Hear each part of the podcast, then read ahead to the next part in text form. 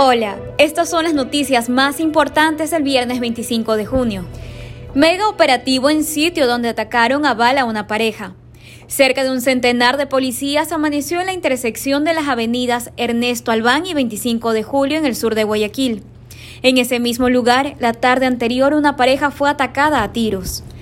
En Quito, un burdel sugiere cinco posiciones sexuales con una distancia de un metro.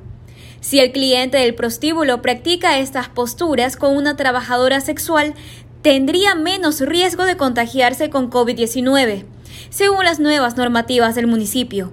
Sin embargo, hay expertos que aseguran a Extra que no sirve de mucho. Los ciudadanos le piden al presidente Lazo que tome medidas contra la inseguridad. El mandatario cumplió su primer mes y Extra conversó con guayaquileños quienes están pendientes del cumplimiento de las promesas de campaña. En deportes, mínimo tres semanas de baja para Williams Riveros. El paraguayo sufrió un esguince de tobillo grado 2, por lo que varios expertos consideran que el futbolista amarillo estará alrededor de 20 días fuera. Entérate de estas y más noticias en extra.es.